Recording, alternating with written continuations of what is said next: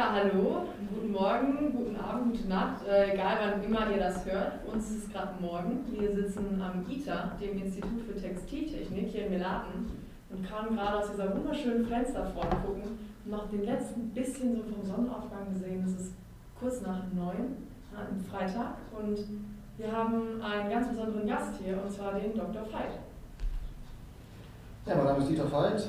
Ich arbeite im Institut für Textiltechnik und bin dort stellvertretend Institutsleiter und mache auch die Studienberatung und freue mich, dass ich heute interviewt werde und bin sehr gespannt. Intro! Es beginnt nun unser Podcast Caro Live. Wir wünschen euch ganz viel Spaß dabei.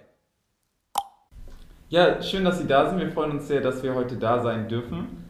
Ähm, wir sitzen hier in kleiner Runde. Neben mir äh, die beiden, also Herr Professor Veit und Julietta mit einer schön aussehenden Maske und ich mit der normalen Einwegmaske. Bevor wir so ein bisschen darüber reden, ähm, stellen wir einmal an Sie quasi unsere 5 plus 1 äh, Einführungsfragen. Ähm, dann gebe ich Ihnen direkt die erste. Und unsere erste Frage ist immer, was ist dein Aachener Geheimtipp? Mein Aachener Geheimtipp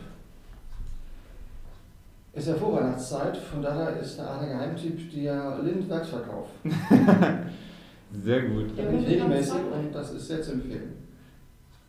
Wir sind ja momentan zwei Reihen sogar. Ja, links an der rechts von der Straße. Ja. Ah, krass, auf der anderen Seite jetzt auch noch, oder was? Mhm. Normal ist da doch immer dieser, dieser Balsen, Hier oder? gibt es auch noch, das ist vor dem Balsenladen.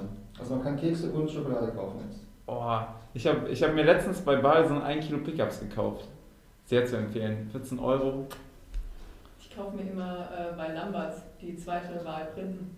Dann sehr sehr viele. Das ist auch eine sehr gute Sache. kiloweise kaufen, ja. Ja. Und ähm, unsere zweite Frage ist normalerweise, was hätten Sie gerne im ersten Semester schon gewusst? Da das erste Semester jetzt ja schon vielleicht ein bisschen weiter weg ist, ein paar Jahre her, ja. ähm, ist die Frage, entweder können Sie einen Tipp an die Erstsemester geben oder Sie sagen einfach, was Sie gerne schon allgemein im Studium vielleicht gewusst hätten. Das ist in der Tat eine gute Frage. Also im ersten Semester war ich sogar richtig gut informiert. Es gibt ja die Fachschaft Maschinenbau, da gab es schon das Erstsemester-Info. Das habe ich mir schicken lassen. Ich komme ja aus dem Süden, da kann man nicht einfach nach Aachen kommen. Und da stand eigentlich schon alles drin. Von daher kann ich nicht mal sagen, was fehlte, weil ich wirklich alle Infos schon hatte. Also ich bin eigentlich sehr informiert nach Aachen gekommen und ja, das fehlt tatsächlich nichts. Tipp für die Erstsemester, das ist eine gute Frage, jetzt in Zeiten der Online-Vorlesung ist mein Tipp, sich nicht darauf zu verlassen, dass das alles sich von alleine erklärt irgendwann, sondern dran zu bleiben und gerade auch die Rechenaufgaben zu lösen zu Beginn und nicht warten bis nach Weihnachten. Der Motto, ich muss ja nicht, dann haben wir es irgendwann zu viel. Also lieber im Semester jetzt schon was tun, das ist mein Tipp. Dann muss man nicht so ganz viele Versuche brauchen, bis man die Klausur bestanden hat. Also dranbleiben und nicht warten bis Februar ist und dann erst anfangen zu lernen, das wäre ganz schlecht. Ich glaube, das ist ein sehr guter Tipp für die Erstis und bestimmt auch für manche höhere Semester kann man das auch immer noch mal wieder wahrnehmen und einnehmen ins Studium. Ja.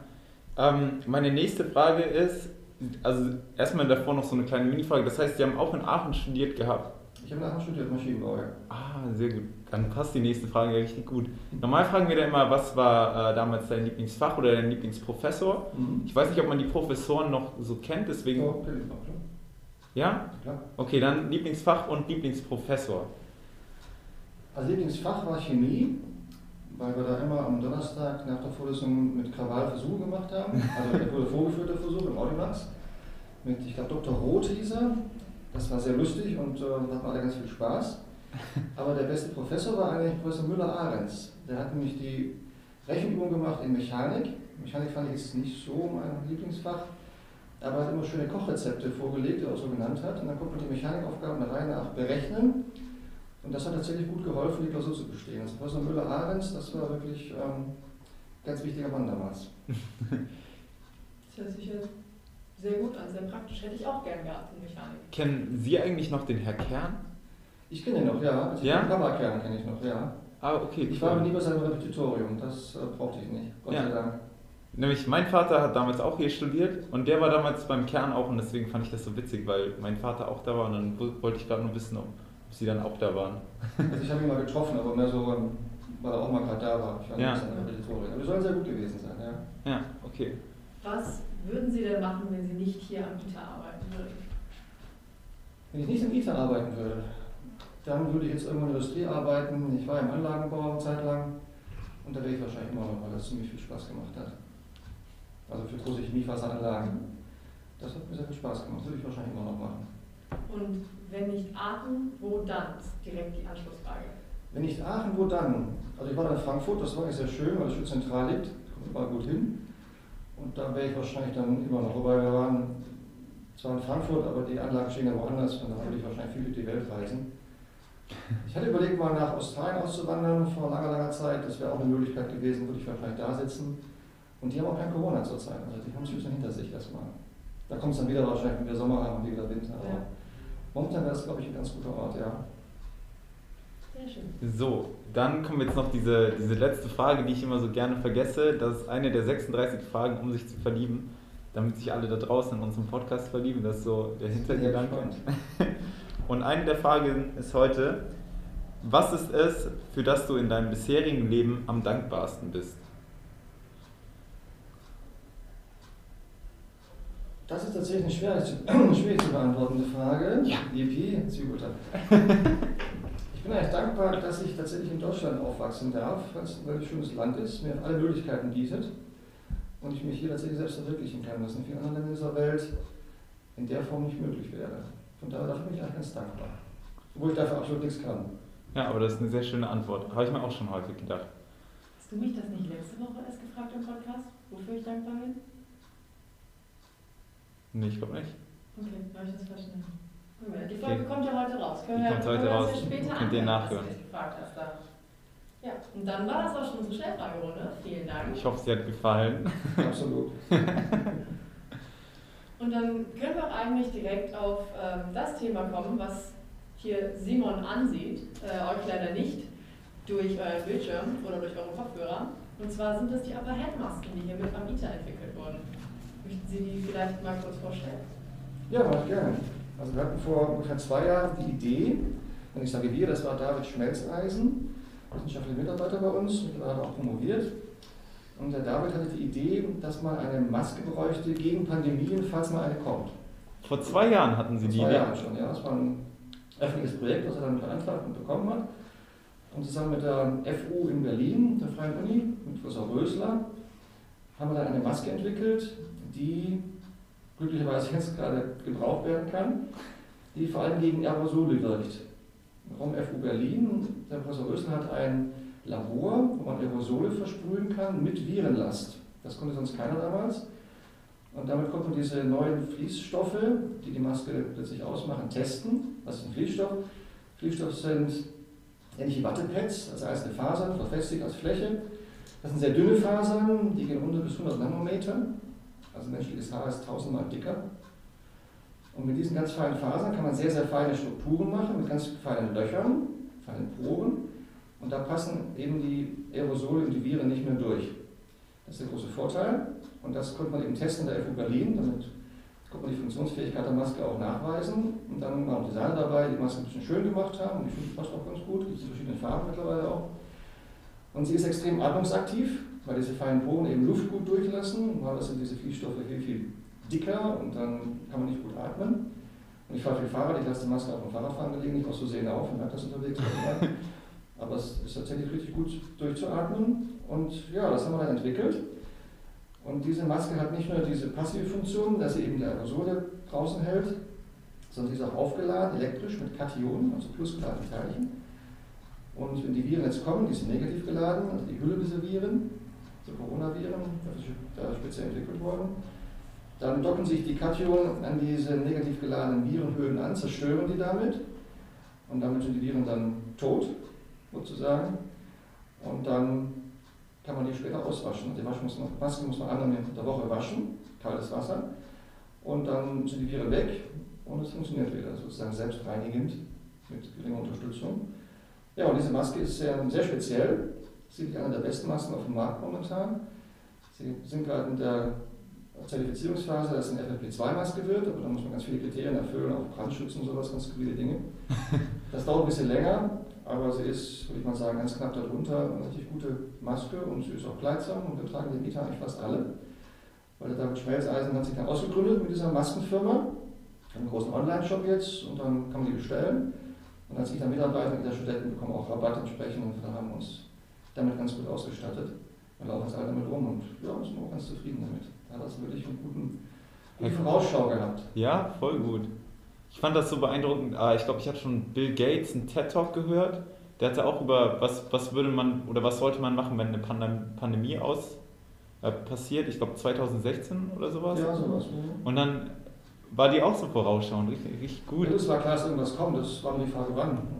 Man hat ja gedacht, sowas wie Ebola, das wäre natürlich schlimmer. Ja. Corona ist ja relativ harmlos im Verhältnis, aber David Schmelzeisen hat da schon gewisse Voraussicht bewiesen. Ja, und da bist du ganz dankbar dafür und wir auch.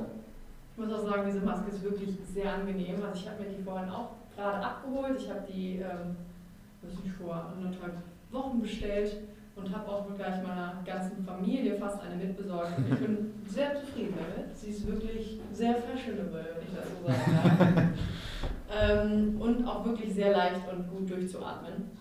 Also das ist gerade nicht nur Marketing, was hier betrieben wird, es ist tatsächlich eine Meinung, hinter die wir uns stellen können. Hey, wer sie bestellen will, Upper Hand heißt die. Also einfach Genau. googeln, Upper Hand, Oberhand und Maske und dann gucken auf den Shop und dann.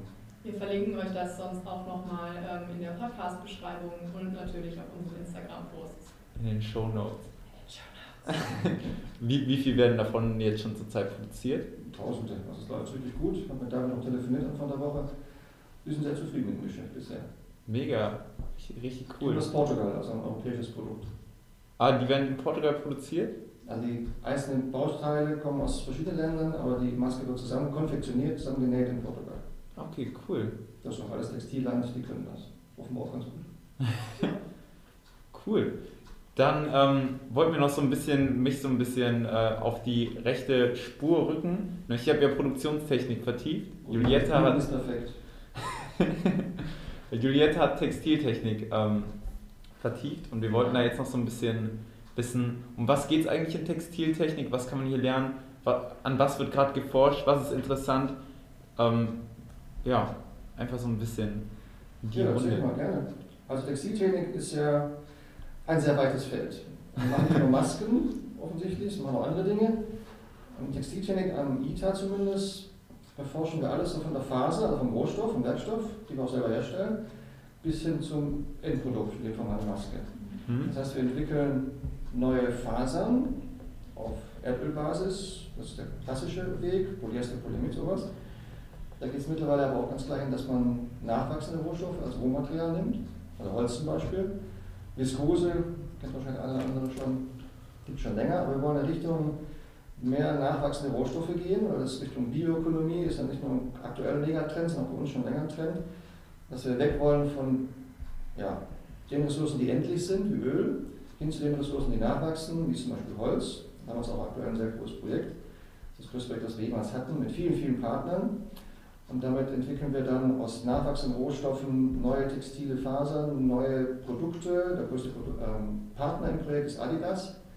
Und das Ziel ist, eine Million T-Shirts zu produzieren in den nächsten fünf Jahren. Das werden wir auch schaffen. Und da sind ganz viele Partner dabei, entlang dieser ganzen textilen Produktionskette. Und ja, gemeinsam wird das bestimmt hinbekommen. Also Weg Richtung Bioökonomie ist ein Wegkommen vom Öl. Das ist Ja. der, der Trend.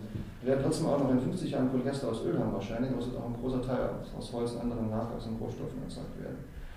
Damit beschäftigen wir uns und dann im Prinzip alles von der Phase bis zum Endprodukt. Also aus der Phase machen wir eben einen, ja bei der Maske einen Fließstoff, Hm? Normalerweise machen wir daraus ein Gewebe, Gestrick, Gewirk, Geflecht, gibt noch tausend andere Sachen.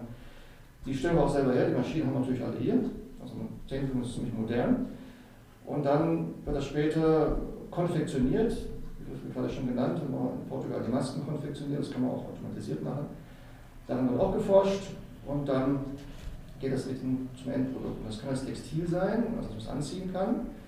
Das ist aber häufig auch ein technisches Textil, was man im Auto findet, im Flugzeug, im Fahrrad, im Fahrradhelm oder im Reifen oder wo auch immer. Oder auch im menschlichen Körper. Wir machen einen großen Forschungsschwerpunkt im Bereich Medizin, Textilien, also Implantate, auch Explantate, also Wundauflagen. Implantate sind dann Stents oder Blutgefäße und andere spannende Dinge. Wer Sport macht, wir haben auch ein künstliches Band mal entwickelt und andere Dinge. Und insofern ist die Bandbreite von dem, wo da die Textilien reingehen, die Fasern und alles, extrem groß. Also die Welt ohne Textil ist eigentlich kaum vorstellbar. Also nicht nur Masken und Ja. Bekleidung, sondern auch viele andere Dinge. Und mit denen beschäftigen wir uns eigentlich komplett durch, einmal die gesamte Textilkette lang. Und das ist in der Welt tatsächlich in der Form einmalig.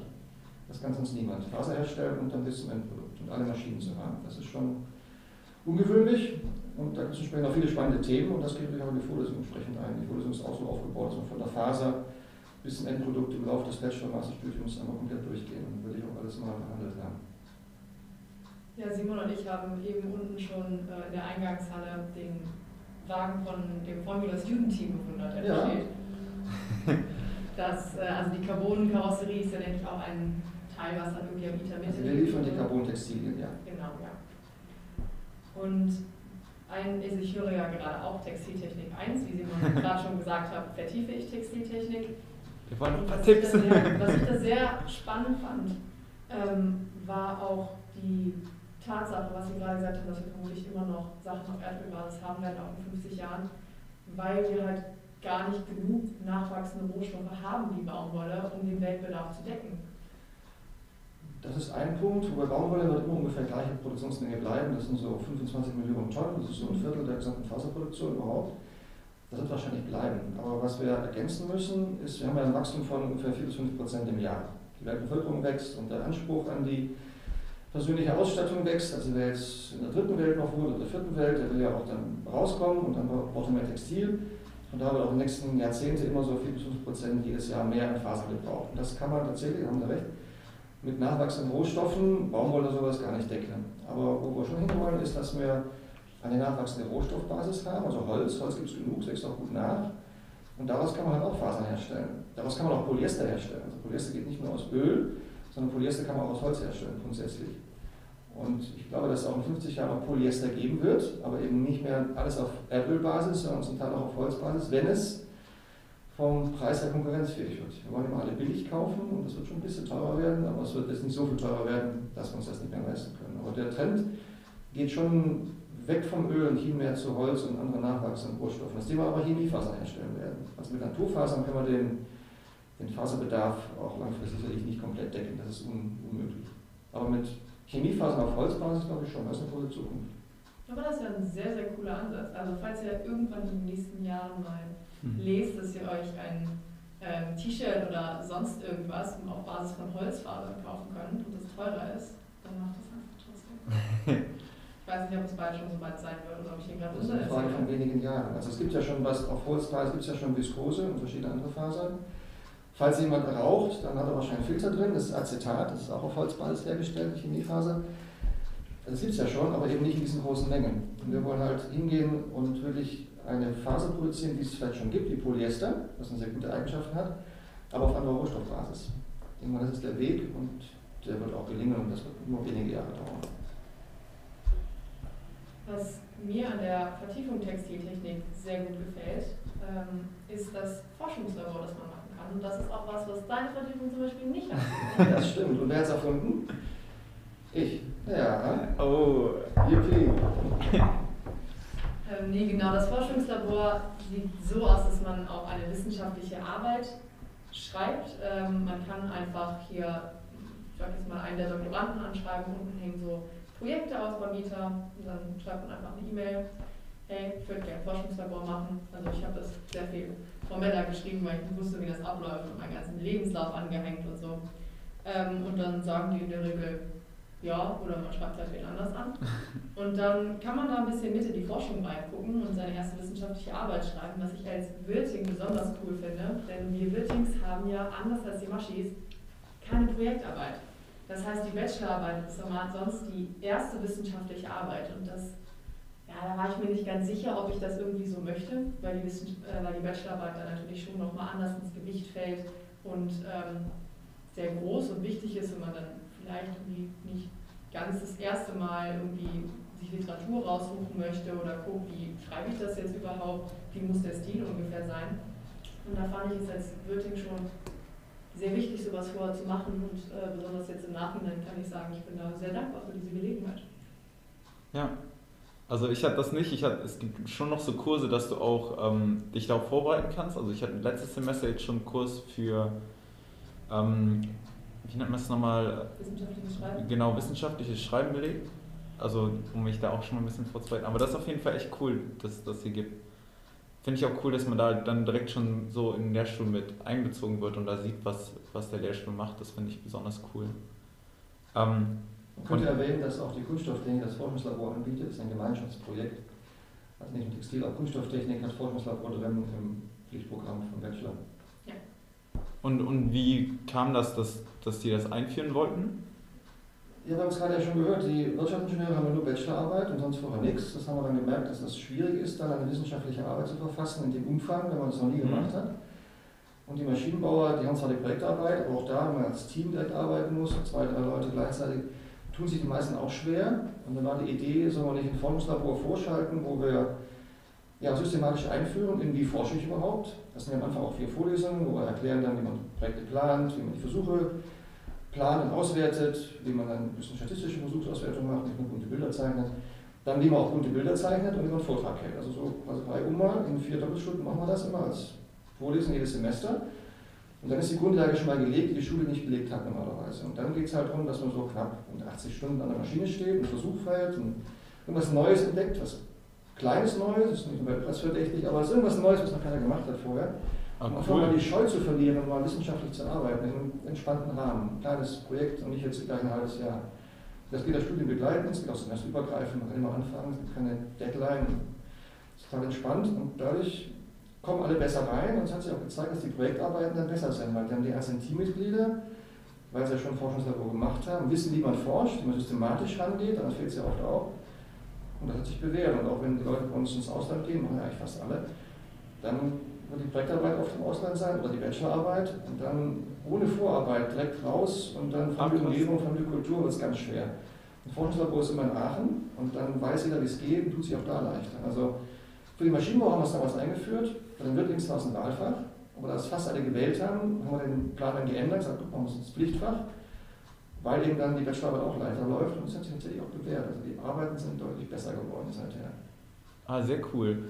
Äh, Sie hatten auch gerade schon direkt angesprochen, dass bei euch auch Bachelorarbeiten direkt dann im Ausland geschrieben werden. Also ich hatte von Juliette immer gehört, ähm, da ist recht viel Austauschmöglichkeiten. Vorhin hatte ich jetzt auch schon mal Australien rausgehört. Ich glaube, ich hatte auch Schweden im Kopf. Ich weiß nicht. Ja, auch Kontakt eigentlich in die ganze Welt. Textil gibt es überall. Sehr praktisch. Das heißt, ihr habt überall so Kontakte und das heißt, da kann jeder Student hin und da dann auch seine Bachelorarbeit schreiben? Ja, also die, man muss sagen, mal so, die meisten Studenten, oder eigentlich praktisch alle, gehen einmal, einmal in ihrem Studium, im Bachelor oder Master raus. Ja. Und das ist normal. Also wer nicht rausgeht, fällt eher auf. Das ist eben Liegt aber auch daran, Textil gibt es in der ganzen Welt. Wir haben ganz viele Partnerschaften, Verträge zum Teil, zum Teil auch nur, man kennt sich und schickt halt Studenten von A nach B oder auch, kommen ja auch viele zu uns. Und das ist eigentlich relativ normal mittlerweile. Das muss nicht nur Bachelorarbeit sein, es kann Projektarbeit sein, Masterarbeit oder zum, als Erasmus-Student, um was zu studieren. Das ist auch kein Problem. Also das ist relativ entspannt bei uns. Und mit dem Forschungslabor, um das nochmal aufzugreifen, geht es auch viel leichter, weil wer die Bachelorarbeit macht, selbst als Wirtling zumindest einmal was gemacht hat in Aachen und weiß, wie der Standard ist und weiß, wie er rangehen muss. Und die Maschinenbauer haben ja zweimal die Chance gehabt vorher mit der Projektarbeit zusammen und das ist total entspannt und einfach. Auch für die Betreuung für uns. Also wenn die Studierenden schon wissen, wie es geht, dann ist es auch für uns viel entspannter. Ja, cool. Sie hatten auch vorhin schon mal erwähnt, dass Sie mal in Erwägung gezogen haben, nach Australien auszuwandern. Und es gibt ja auch oh. sehr gute Connections nach Australien zum Austausch. Ja, möchten Sie darüber vielleicht noch mal ein bisschen erzählen, wie das kam? Haben Sie selbst mal da studiert? Ja, kann ich kurz berichten. Also ich war als Student mehrfach unterwegs im Ausland, war damals auch schon populär, dass man das über das ITA machen kann. Aber ich bin über Europa rausgekommen und Australien fand ich immer spannend, weil einfach das Land mich interessiert hat, ist groß und komisch und weit weg. Und dann dachte ich, gehe ich da auch hin und hat unser alter Professor Wolfhaus mir das dann ermöglicht, weil er Kontakte hatte persönliche, es gab keine Verträge oder sowas. Und dann bin ich hin, ähm, ziemlich zum Schluss meines Studiums, da hatte ich eigentlich schon alles, bis auf die, damals ist noch Diplomarbeit, auch schon prüfungsfrei. Und entsprechend war es entspannt, weil ich musste nichts irgendwie nach Hause mitbringen. Diplomarbeit wollte ich in Aachen machen. Und dann war ich ein halbes Jahr am Forschungsinstitut in Geelong, das ist in der Nähe von Melbourne, eine Stadt so groß wie Aachen ungefähr. Und ja, da habe ich mich sehr wohl gefühlt. Es war total klasse. Es war so eine Art Max-Planck-Institut, heißt da anders. Und ja, da habe ich auch Freunde gefunden da, habe in Familie gewohnt, mit Anschluss. Extrem nette Leute, wo ich immer noch sehr gut Kontakt habe. Ja, und seitdem bin ich alle zwei Jahre mal da im Schnitt, besuche meine Freunde da, meiner ehemaligen Familie sozusagen. Und ähm, ja, irgendwann kam dann der Wunsch aus der Studierendenschaft, ähm, ob das nicht vielleicht auch eine Möglichkeit wäre, auch mal hinzukommen. Und dann ja, haben wir das etabliert und mittlerweile haben wir ganz viele Partner in Australien, sind damit Verträgen, zum Teil einfach nur, weil ich Leute kenne und dann sage ich, habe da jemand und dann wird es auch nie abgelehnt. Und dann gehen viele Studierende hin, um da ihre Forschungsarbeiten zu machen, Bachelorarbeit kann sein, Masterarbeit unterschiedlich, auch Praktikum. Und manche studieren auch da. Wir haben dann mittlerweile einen Vertrag geschlossen, tatsächlich mit der Uni in Melbourne. Also die Uni, es gibt mehrere Unis in Melbourne, das ist eine große Stadt, 4 Millionen Einwohner. Mit der größten technischen Uni von Australien haben wir einen Vertrag geschlossen, wo jedes Jahr bis zu vier Studierende hin dürfen. Und das ist sogar mittlerweile mit Stipendienprogrammen hinterlegt, also mit dann 1000 Euro im Monat, ein bisschen mehr, wo man schon mal einen großen Teil der Lebenshaltungskosten decken kann. Und das ist sehr populär mittlerweile. Und es kommen auch Studierende von Australien zu uns und da ist ein richtig guter Austausch.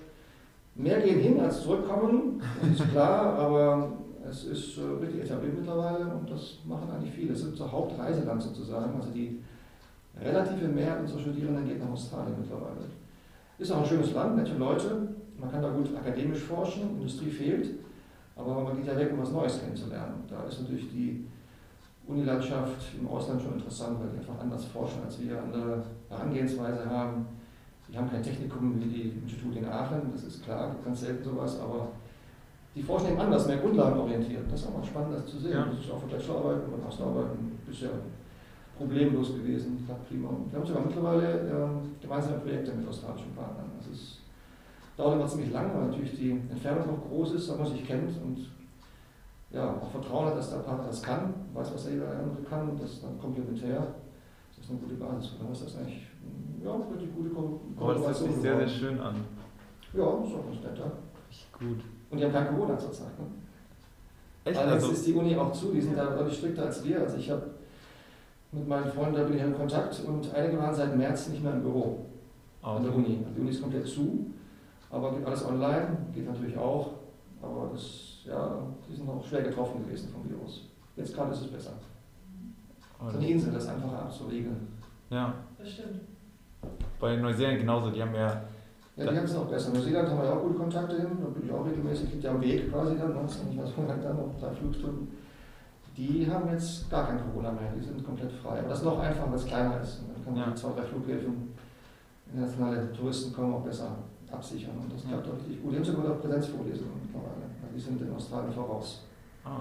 Da ist der Unterricht bei uns im Klassenzentrum sozusagen. Cool, richtig mit der ganzen Welt connected. Gestern gehört, dass es ähm, in Dublin wohl auch an manchen Unis Präsenzvorlesungen gibt und die testen da sehr viel. Also die mhm. Studenten werden wohl jede Woche getestet dann ich glaube, das geht schon auch. Also man muss halt Abstand halten, machen wir jetzt auch. Wir haben auch Abstand, wir haben die Maske.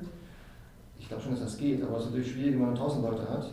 Nach einem Erstsemester, glaube ich, ist schon gerade schwierig, aber ich bin sicher, man würde 50 Leute in einen Hörsaal locker reinbringen.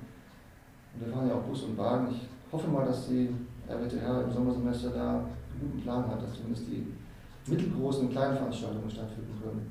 Wir machen ja auch ein Teil Buchungen in Kleinstgruppen A3 und das klappt bisher sehr gut mit allen Sicherheitsvorkehrungen. Ich glaube, dass so ein Betrieb schon gehen kann und gehen muss auch. Wir können nicht ein Jahr lang die Universität zu machen, das geht nicht. Aber andere machen das, aber das fühlt keiner gut. Was, was ich noch mega interessant finde, Sie haben jetzt schon total viel erzählt, was alles so gemacht wird, also total viel Einblicke, was. Was sind denn gerade noch so, vielleicht noch andere spannende Forschungsprojekte, an denen gearbeitet werden? Och, da ist ganz viel. Ja, das glaube ich, deswegen finde okay. ich das interessant, so ein bisschen. Auszufinden. Also wir haben ein Projekt, da muss gerade unterhalten ähm, im Vorfeld, nennt sich Moonfiber. Und die Idee ist erstmal skurril, aber ist vielleicht gar nicht so blöd. Und zwar machen wir ja Fasermaterial, wir können also Glas spinnen, wir können auch Basalt spinnen. Basalt ist eine Art von Glas, chemisch zumindest sehr verwandt. Und der Mond besteht aus Basalt zum großen Teil.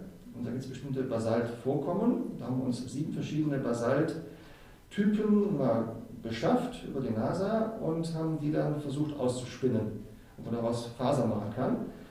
Und jetzt überlegt man sich, wieso, wieso macht man das? Geht aber auf der Erde, wieso muss ich dann zum Mond? Na, der Weg ist andersrum. Wenn man auf dem Mond eine Station bauen will, das wäre geplant, man kann das ja auf dem Weg dahin, das zu dann muss man ja irgendwie ein Gebäude haben. Das Gebäude kann man natürlich auf der Erde zusammenbauen, hochtransportieren, ist aber unglaublich aufwendig, teuer und eigentlich total Quatsch. Denn es gibt ja schon Fasermaterial, auf dem Mond, nämlich Basalt. Daraus kann man Faser machen, damit kann man dann Beton verstärken. Also unser Gebäude zum Beispiel ist Glasfaser verstärkter Beton oder Glastextil verstärkter Beton, das haben wir vor vielen Jahren entwickelt. Offenbar hält sie aus, sonst wären wir heute nicht hier. Und das kann man mit Basalt genauso machen. Und dann muss man einfach die Spinnmaschine auf den Mond transportieren, das ist nicht so viel, und kann dann vor Ort Basalt abbauen und dann zu Fasern verspinnen. Und von diesen sieben Basaltsorten sind auch drei wohl für Verstärkungsfasern geeignet. Und der nächste Schritt ist jetzt über die ISS, einen kleinen Art Schuhkarton ist das, ähm, hoch zu transportieren. Die Pläne sind relativ konkret mittlerweile. Und daraus dann in der Schwerelosigkeit Fasern zu spinnen, zu gucken, das geht. Ist auch eine Masterarbeit, die ein Student erstellt hat, wo so ein Prototyp mal entwickelt oh. und ja, designt hat. Und von daher sind wir auf, da auch schon auf einem guten Weg, was ganz Verrücktes zu machen, nämlich auf dem Mond zu spinnen. Interluna heißt das dann wahrscheinlich. Mal gucken. Also ein ganz verrücktes Projekt, aber die Idee ist tatsächlich eigentlich ganz clever. Das löst viele Probleme, wie man den ganzen Baustoff auf den Mond bringt. Braucht man dann nicht mehr. Darf ich da als Produktionstechniker eine kurze Frage stellen? klar. Wie spinnt man denn Basalt? Also so, so ganz grob? Das ist ganz einfach. Man muss den Stein einfach mal aufschmelzen. Ja. Das ist weit über 1000 Grad, klar. Und dann fällt der auf der Erde selber durch die Düse durch und dann zieht man einfach Fäden raus, macht man okay. auch Glas. In der Schwerelosigkeit muss man das anders machen, aber das werden wir dann sehen.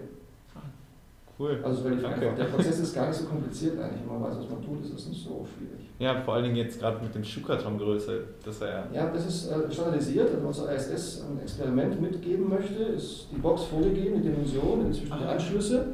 Und daran muss man sich entsprechend halten. Und dann kann man im Prinzip alles hochschicken.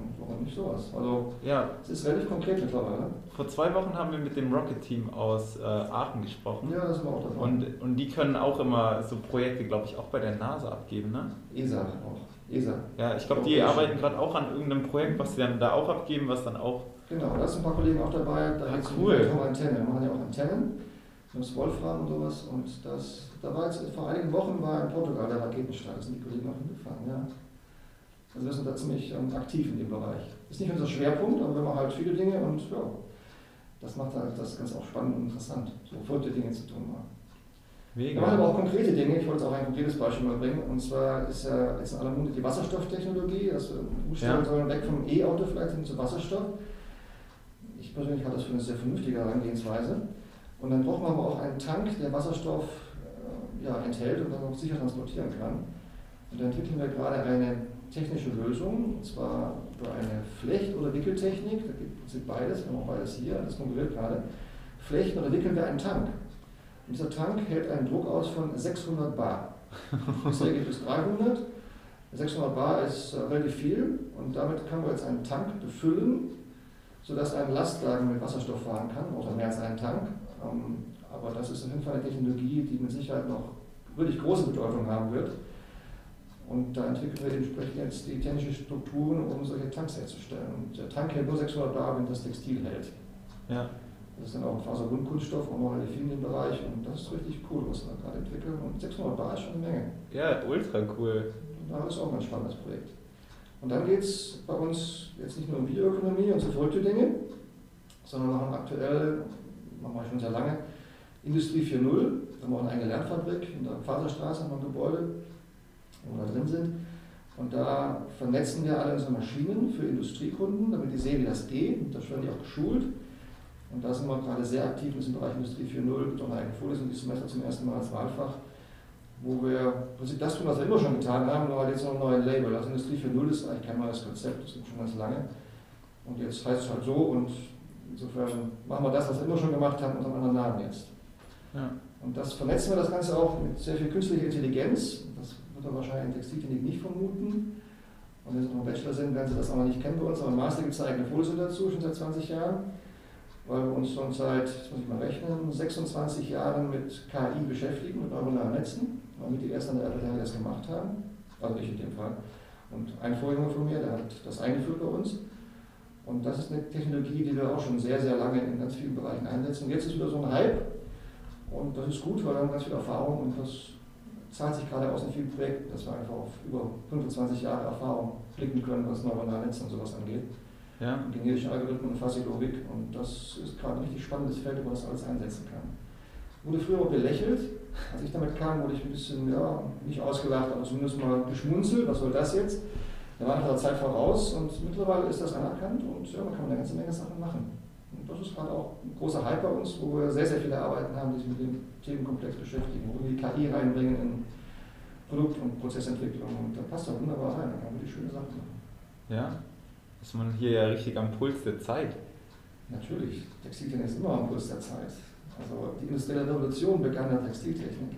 Ja. Ja, nicht in der Produktionstechnik. Wenn auch Produktionstechnik machen, dann ist es immer so eine Sache, wie man das dann definiert. Ja, Das ist ja textile Produktionstechnik. ich finde es ultra interessant, richtig, richtig cool.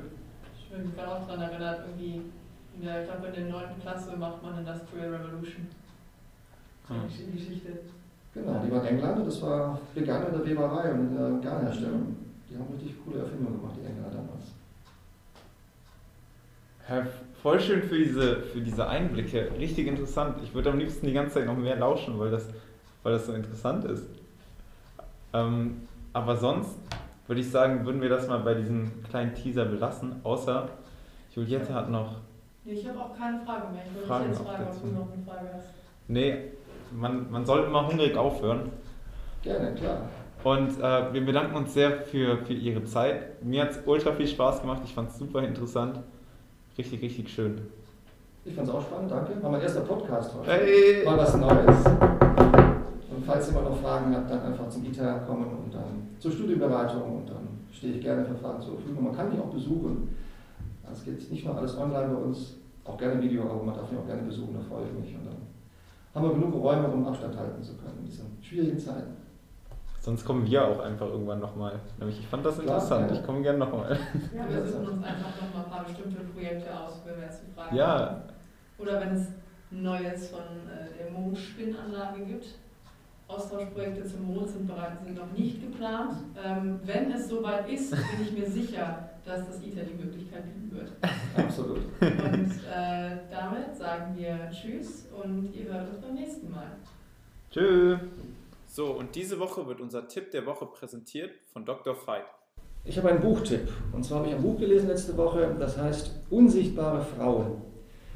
Und Da habe ich gelernt, warum in Schweden im Winter zuerst die Bürgersteige vom Schnee befreit werden und nicht die Hauptverkehrsstraßen. Das Buch geht darum, dass in der Forschung eigentlich immer nur Männer im Vordergrund stehen, auch ganz viele Studien, gerade auch medizinische Studien und viele andere Dinge nur an Männern ausprobiert werden und die Frauen da überhaupt nicht vorkommen. Es gibt für viele Statistiken, für vieles andere und das ist total spannend geschrieben, das Buch mit vielen praktischen Beispielen und das kann ich nur empfehlen. Unsichtbare Frauen heißt das Buch. Oh, das ist ein richtig schöner Tipp. Freue ich mich drauf. Werde ich auch mal lesen. Okay, perfekt. Tschö.